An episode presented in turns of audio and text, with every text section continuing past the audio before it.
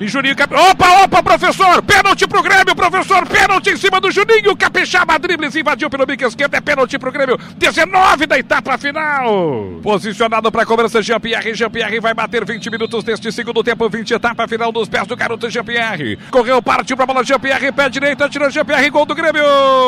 Gol!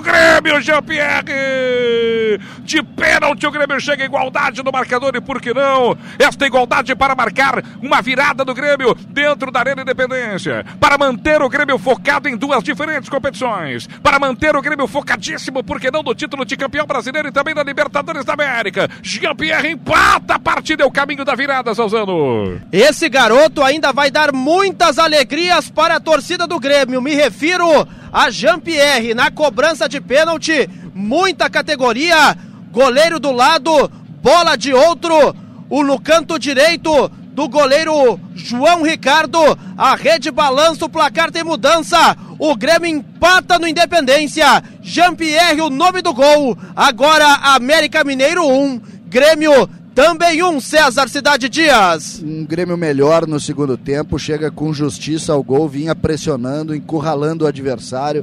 E a partir da entrada do PP, o time inclusive botou praticamente toda a equipe do América dentro do seu gol. O empate vem numa hora boa, o Grêmio precisa virar o jogo.